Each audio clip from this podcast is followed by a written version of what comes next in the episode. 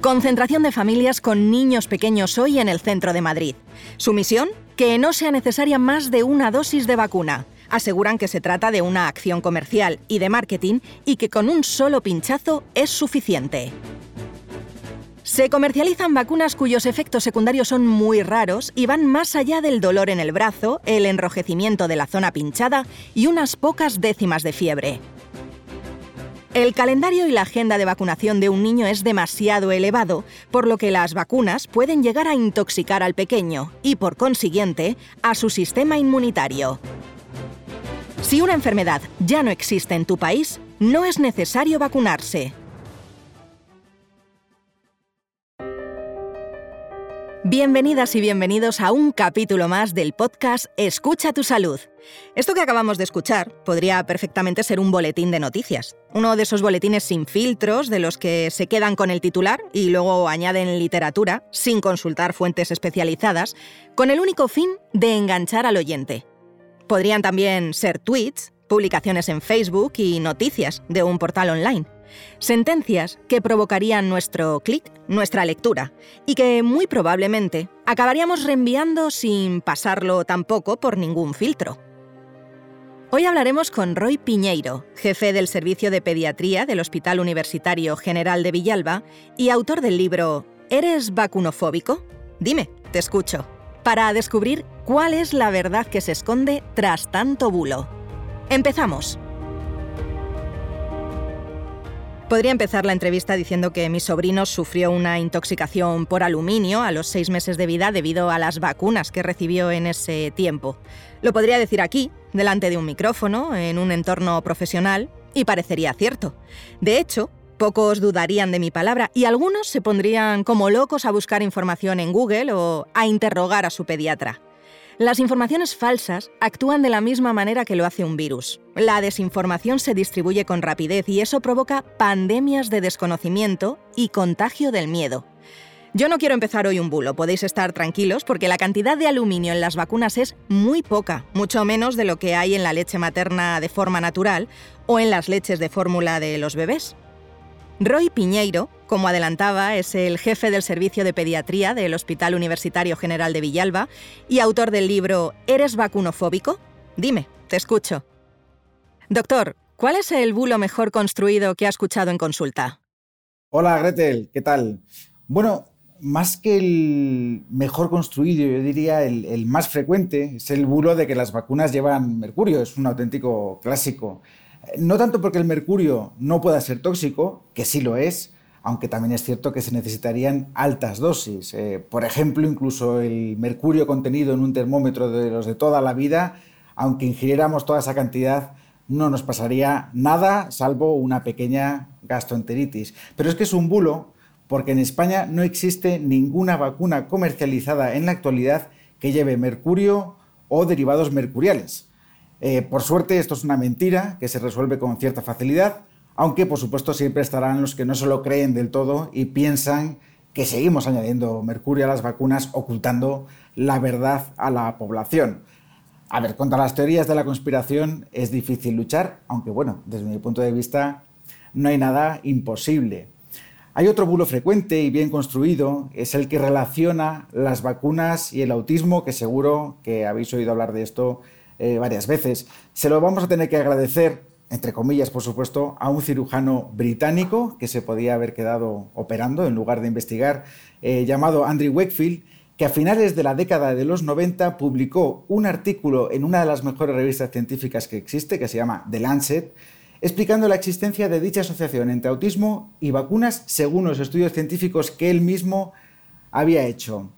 La verdad es que posteriormente se demostró que se había inventado todos los datos del estudio, no había seguido las normas de ningún comité de ética e investigación clínica y además había realizado incluso pruebas dolorosas como punciones lumbares o punciones eh, ventriculares en la, en la cabeza a niños que ya eran autistas. Bueno, este auténtico fraude hizo que el artículo fuera retractado posteriormente, pero ojo, el mal ya estaba hecho y esta falsa relación que existe entre las vacunas y el autismo nos persigue todavía a los científicos más de 20 años después. ¿De qué manera entonces llegan las fake news a convertirse en verdad? ¿Podríamos relacionar este hecho con el famoso dicho, una mentira repetida mil veces se convierte en verdad? Bueno, así es. Eh, o sea, crear un bulo es relativamente fácil. ¿Qué te voy a contar? El magnetismo de las vacunas, el 5G, la falsa pandemia. A ver, realmente increíble cómo algunas noticias falsas, más propias del mundo de la ciencia ficción que de la pediatría, de la inmunología o la vacunología, pueden llegar tan lejos. Es realmente increíble. Lo cierto es que el ser humano y las sociedades que formamos nunca dejarán de sorprendernos, por lo menos a mí. Desconozco por qué unas noticias hacen virales y otras no, pero está claro que es mucho más fácil crear una mentira que desmontarla. Como ejemplo, lo que comentábamos ahora mismo del autismo. Yo creo que los profesionales sanitarios debemos tener claro que nuestras declaraciones pueden generar tendencias en la población Así que aquellas que se alejen de la evidencia científica deberían generar algunas responsabilidades en sus emisores. Y sabemos que no siempre es así. Es algo que los colegios profesionales, desde mi punto de vista, deberían vigilar más, porque un bulo está claro que hace daño, pero un bulo difundido por un profesional sanitario hace un daño mucho más significativo. Como profesional de la pediatría que es usted, explícanos cómo puede llegar a afectar la no vacunación de un niño. A ver, es importante recordar una vez más que no existe ninguna vacuna que sea 100% efectiva, pero sí son capaces de prevenir ciertas enfermedades con porcentajes superiores incluso al 95%. Hay más de 20 enfermedades prevenibles gracias a las vacunas, entre ellas algunas que sufrieron nuestros abuelos y nosotros ya no sufrimos, otras que sufrieron nuestros padres y yo no he sufrido, y otras que incluso yo sí que he sufrido y los niños de hoy no padecen. En la actualidad, la incidencia de todas ellas es mínima gracias a las vacunas, que suponen la medida preventiva más eficaz de todos los tiempos. A ver, por otro lado, el principal objetivo de las vacunas no es la protección individual, sino la colectiva. Es decir, generar lo que conocemos habitualmente como inmunidad de grupo o de rebaño. Por diversos motivos, principalmente enfermedades que limitan la acción de nuestro sistema inmunológico, hay determinadas personas que no pueden recibir algunas vacunas. Si la gran mayoría de una población está vacunada frente a una enfermedad, estas personas que no se pueden vacunar se verán protegidas gracias a la protección de todo el grupo. Y además será mucho más difícil que aparezcan epidemias en una comunidad. Por eso, además de la protección individual, que no es poca cosa, ojo, el acto de la vacunación siempre se le ha asignado un componente de solidaridad. No solamente me protejo yo, sino que también te protejo a ti. Vayamos por partes, doctor. En el inicio del capítulo mencionaba algunos grandes bulos sobre las vacunas. ¿Le parece si los comentamos uno por uno? El primero. Algunos padres aseguran que las vacunas que conllevan más de una dosis son acciones totalmente comerciales y defienden el hecho de vacunar a sus hijos tan solo con la primera. Bueno, esto es un, clásico ¿no? En, en, el mundo de la industria farmacéutica. A ver, no existe ningún medicamento que se pueda comprar en una farmacia prescrito por un profesional sanitario que constituya un negocio o una acción meramente comercial. Y eso tenemos que tenerlo claro. De hecho, para que pueda ser vendido como medicamento, tiene que pasar por una serie de exhaustos controles que son llevados a cabo por una agencia reguladora. En el caso de España sería la Agencia Española de Medicamentos y Productos Sanitarios. Entre dichos controles, un medicamento debe demostrar con suficiente evidencia científica que el principio activo supera al placebo. Es decir, que sea más efectivo que el agua o el azúcar, por poner un ejemplo, y que los beneficios de la terapia superen a los riesgos de los posibles efectos secundarios. Las vacunas también son medicamentos y por tanto también pueden tener efectos secundarios. Sin embargo, hay que decirlo también, probablemente se trate de los medicamentos más seguros que existen. No debemos olvidar que se administran a personas sanas para prevenir el desarrollo de ciertas enfermedades. Así que, de todas las lupas que se utilizan para investigar los medicamentos, desde luego que con las vacunas usamos las más grandes. Con respecto al número de dosis que precisa una vacuna para alcanzar un grado de eficacia, esto se establece durante los ensayos clínicos. Es propio de cada vacuna y de la enfermedad frente a la que protege, e incluso puede variar entre unos individuos y otros. Por ejemplo, aquellos que tienen parte del sistema inmune afectado pueden necesitar más dosis o mayores cargas de antígeno, es decir, trozos de microorganismos que puedan generar una buena respuesta inmunológica. Tampoco es lo mismo en los niños que en los adultos o en los ancianos.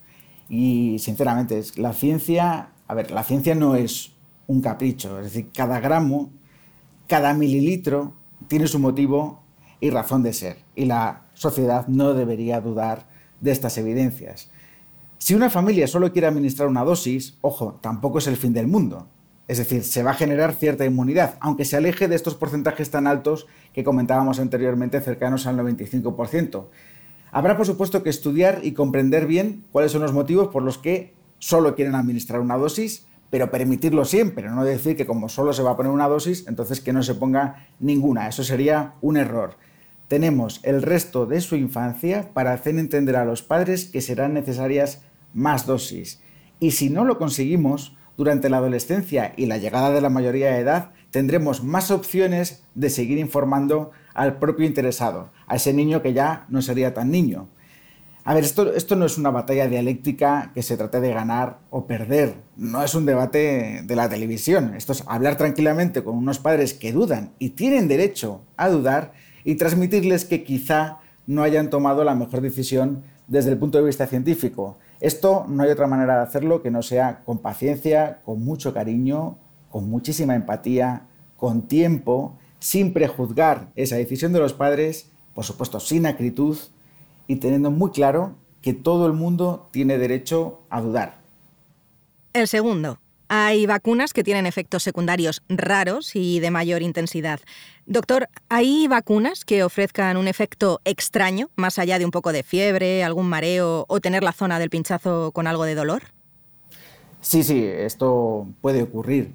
Como decíamos antes, todas las vacunas pueden tener efectos secundarios graves. Insisto, son medicamentos.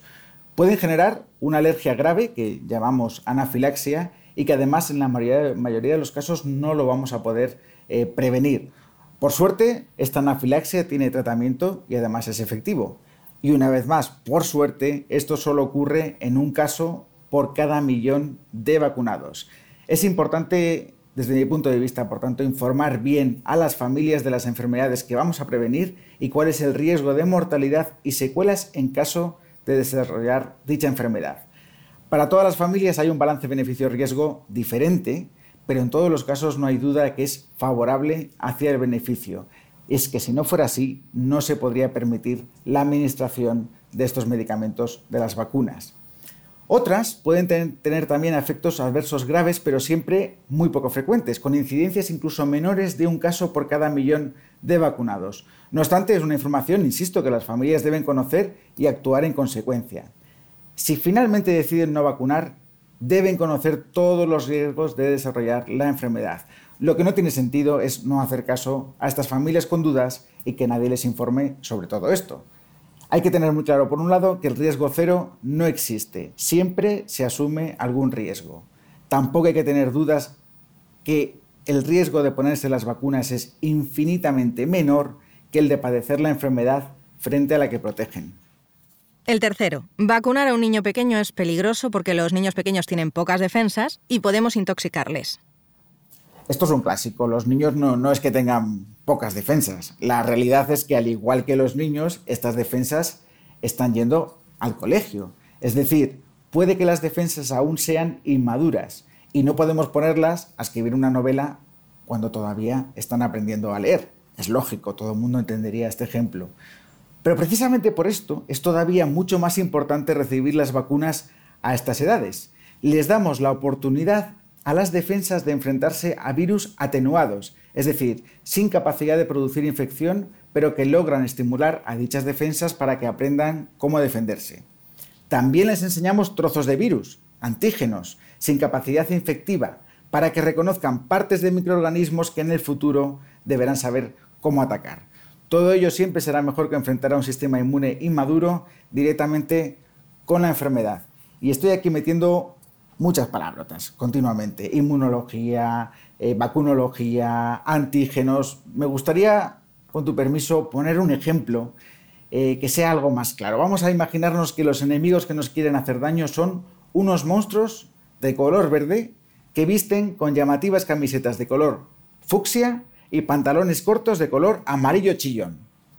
Está claro. Bueno, para enseñar a unos policías inmaduros, imberbes, quiénes son los malos de la película, tenemos tres opciones. En primer lugar, vamos a plantear enfrentarlos directamente.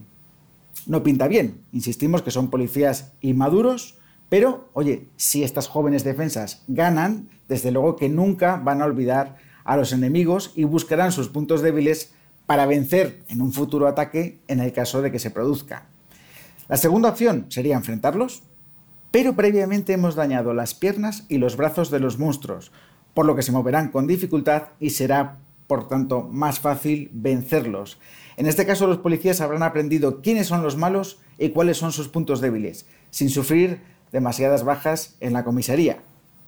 Y una tercera opción sería convocar en una reunión a los policías y enseñarles directamente fotos de los enemigos, cómo son, qué ropa llevan y cuáles son las mejores estrategias para vencerlos. De esta manera, cuando se presenten los enemigos, la victoria será también más sencilla y no habrá factor sorpresa por parte de los malos. Espero que el ejemplo haya sido más claro que lo que he comentado anteriormente, pero está claro que la primera opción que he planteado supondría una enfermedad, la segunda una vacuna de microorganismos atenuados y la tercera la presentación de antígenos al sistema inmunológico mediante una vacuna. De las tres, ¿cuál te parece la peor opción? La peor, yo lo veo claro. Más claro, imposible, vamos. Seguro que a partir de ahora, gracias a su ejemplo tan, tan visual, somos capaces de entenderlo. Vamos con el cuarto punto. ¿Por qué voy a vacunarme de una enfermedad que ya no existe en mi país? A ver, si no existe, es por obra y gracia de las vacunas. No hay otra. No hay ninguna medida preventiva que pueda erradicar realmente de tu país o de una comunidad una enfermedad. Ahora, si dejamos de vacunarnos, dicha enfermedad volverá, salvo esa palabra que he dicho antes, que esté erradicada en todo el mundo, como sería por ejemplo el caso de la viruela. Si está erradicada en todo el mundo, por supuesto que podemos dejar de vacunarnos. De hecho, frente a la viruela ya no nos vacunamos.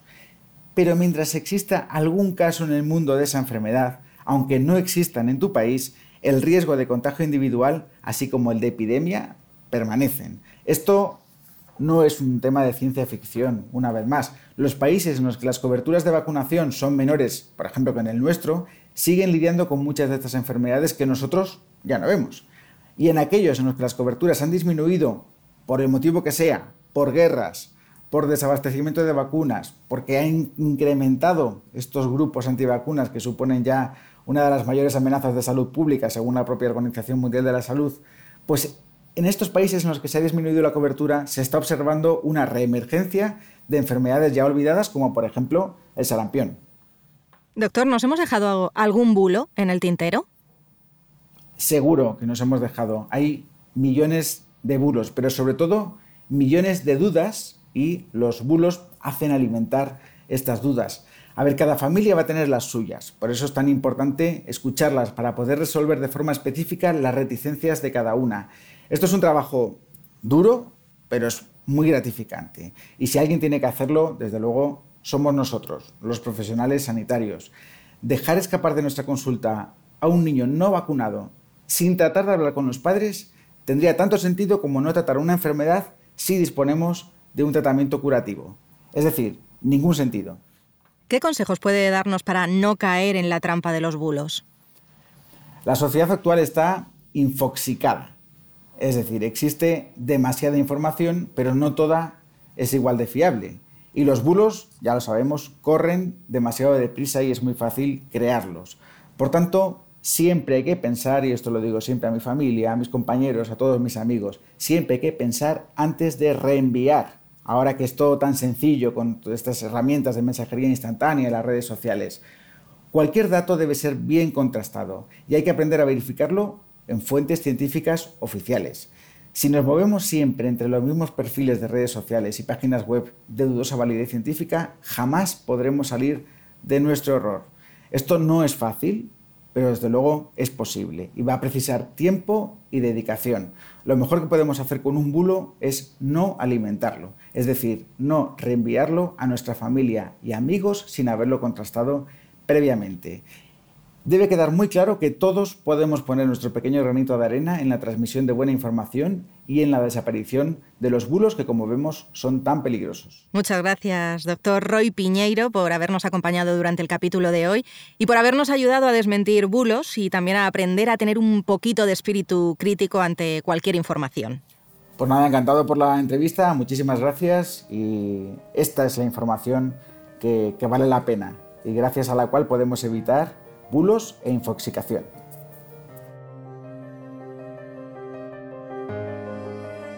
Y ahora nos despedimos de ti agradeciéndote la escucha y esperando que este episodio haya sido de tu interés.